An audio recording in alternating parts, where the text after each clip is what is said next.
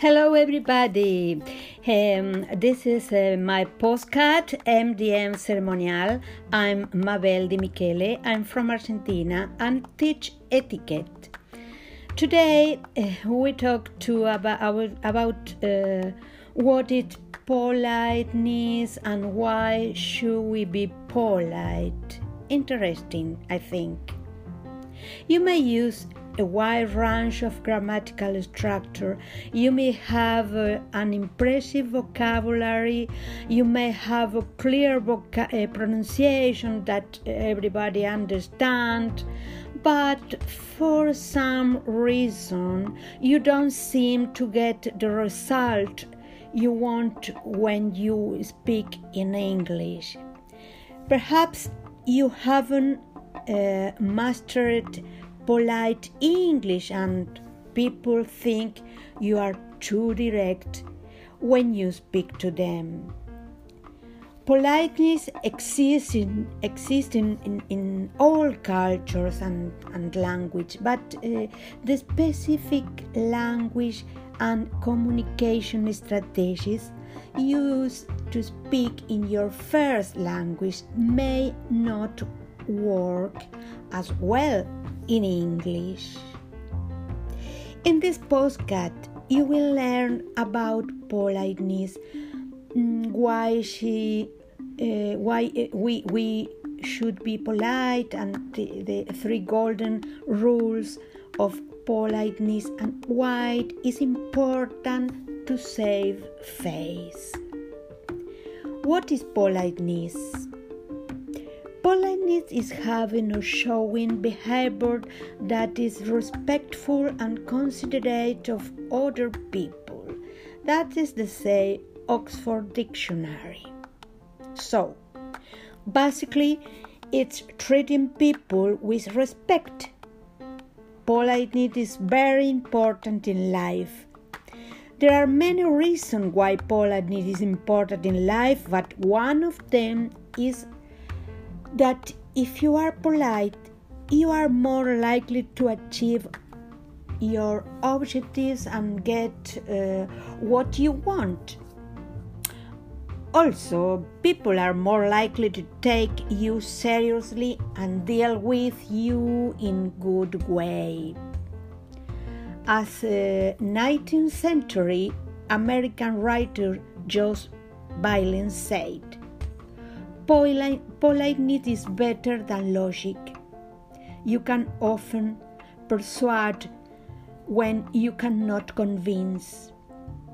And I think what uh, he meant by that is that if you are polite, people will listen and take uh, your arguments, ideas, opinions seriously. Mm, they may even change their own uh, behavior and uh, do what would you like them to do.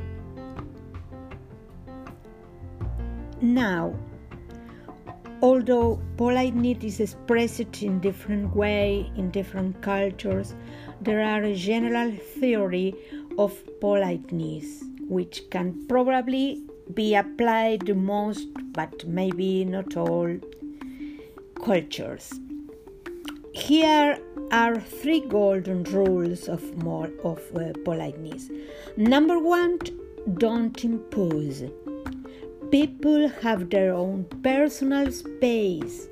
They don't want their personal space invaded. They don't want to be pressured pressured and into uh, doing something they don't really want to do. They want to be treated as individuals. If you impose, impose, in, invite their personal space and try to get them to do things things that they don't want to do, they may re- reject you they may not want to deal with you and won't respond to you in a positive way. So don't order or command. Rule number two, Two, uh, give options. When you ask someone to do something, give them the option which they can refuse or accept. Uh, they have the choose to do what do you want to say i'm sorry i rather not that, that do that something like that if you have a suggestion give people the option to accept or refuse it and give them the option to think of the suggestion or their own it's really important to give people options so they don't feel trapped.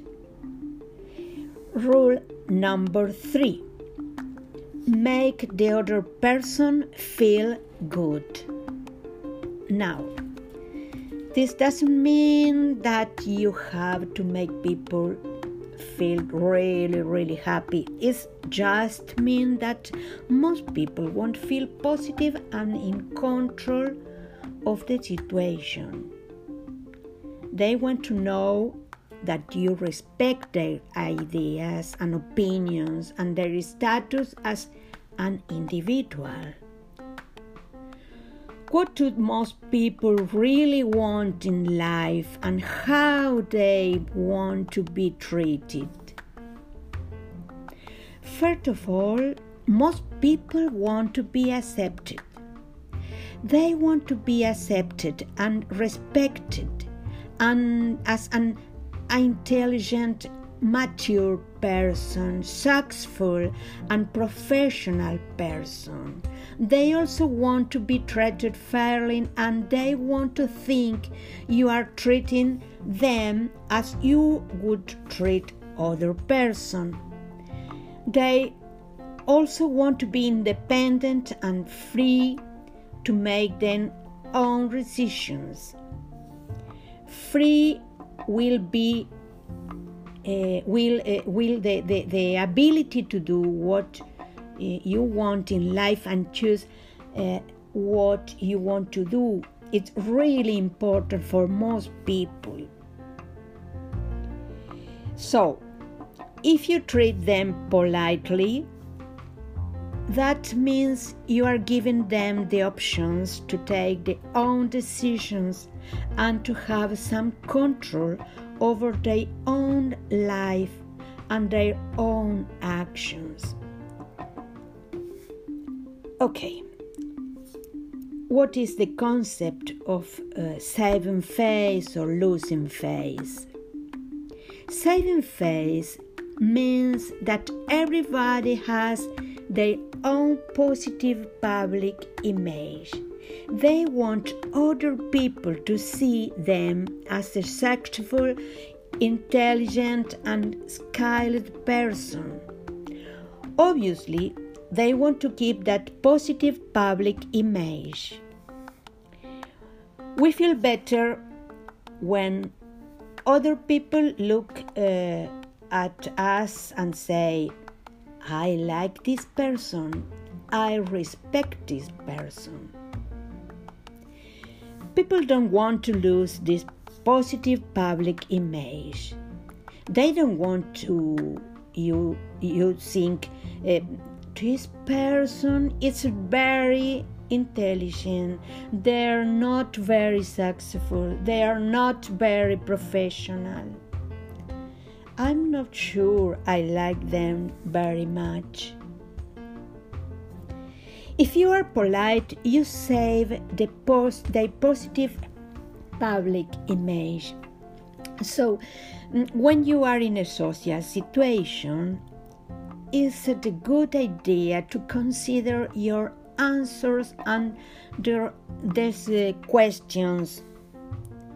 What is objective in each situation?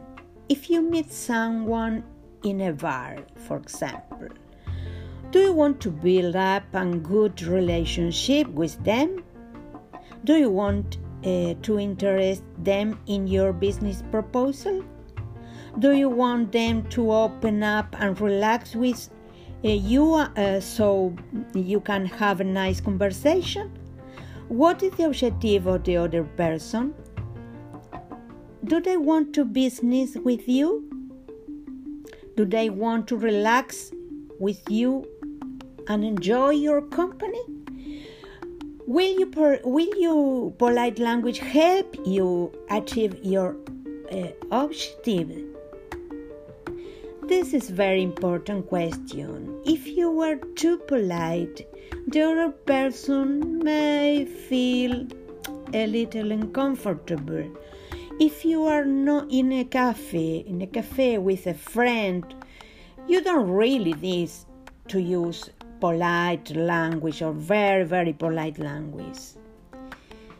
Will polite language have a positive effect on the other person?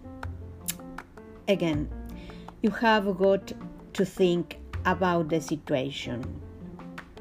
Do you need to be polite and formal, or should you tell jokes, relax, and positively, possibly uh, make fun and, and, and the other person? Because you know each other and very well, and being polite means you do not appreciate the fact that you have a close. Uh, relationship relationships uh, that is an example of different situation let's uh, look at an example if you are in a bar with friend you can probably say more or less what you ya- you like or you you don't need to be polite if you are having a drink you don't need to say would you perhaps be interested in having another beer?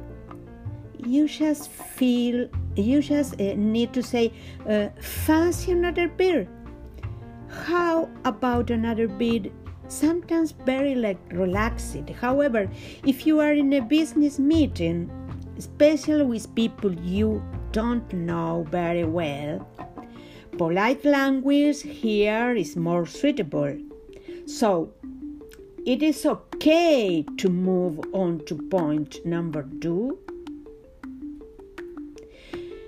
Would you like to say anything here? Would you like a few minutes to look at my proposal? Let's review the three golden rule of politeness. Don't impose, give options make the other person feel good. Remember, people want to save face. Politeness isn't suitable for every occasion. When you are in a social situation with people you know very well and don't want to put them under pressure, it is probably a good idea to be relaxed and more informal. I hope you found this introduction to politeness interesting. If it's that, I invite you to follow me to the next ca- chapter in this time in podcast. Uh, by the way, you can uh, follow me in Instagram, MDM Ceremonial. Thank you for listening.